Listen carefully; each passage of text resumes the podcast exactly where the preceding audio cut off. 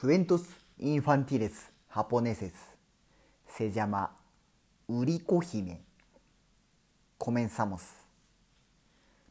昔々あるところにおじいさんとおばあさんが住んでいました。ある日、おばあさんが川に洗濯に行くと、川から大きなスイカが流れてきたので、おばあさんは早速家に持ち帰りました。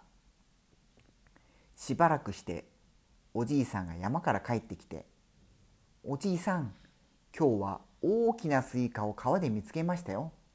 一緒にいただきましょう」と言ってスイカを包丁で切ろうとしたところスイカが割れて中から可愛らしい赤ちゃんが出てきました。子供のいない2人はとても嬉しくてスイカから生まれたので売り子と名付けました。売り子はすくすく成長しやがて可愛らしい女の子そして美しい娘になりました。とても賢く織物がとても得意だった瓜子の噂は町中に広まりついにはお殿様のところまで届きました。お殿様は家来を売り子のもとにお送り。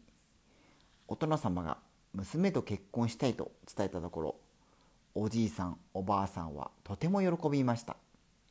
結婚の前の日おじいさんとおばあさんは町へ買い物に出かけました。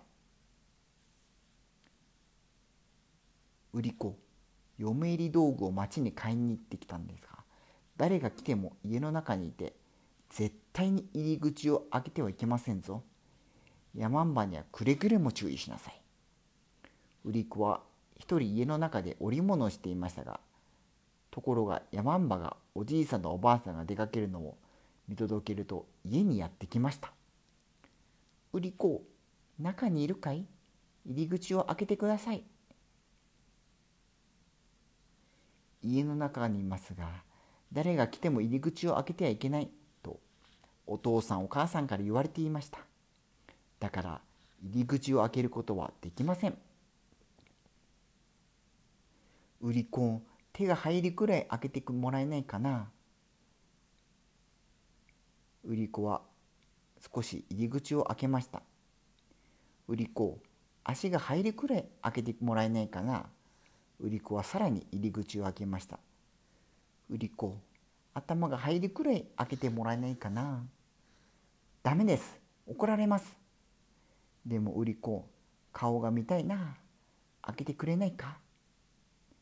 それでは頭が入るだけ開けます。ヤマンバは頭が入り口に入るや否や家の中に駆け込みました。ヤマンバは自分の汚い着物を娘のきれいな着物と変えて売り子になりすましました。本物の売り子は山に連れて行かれすももの木に縛られていました。次の日お殿様の家来が籠を乗せて偽物の売り子をお城へ運びました。その途中売り子が縛られているすももの木の近くを通りかかると山のカラスは奇妙な声を上げました「カーカー偽売り子本物は山の中。偽売り子本物は山の中。カーカー家来たちが様子のおかしいので気がつくと木に縛られている売り子を見つけ山んばは捕まえました。売り子はお殿様と結婚し売り子姫と呼ばれました。おしまい。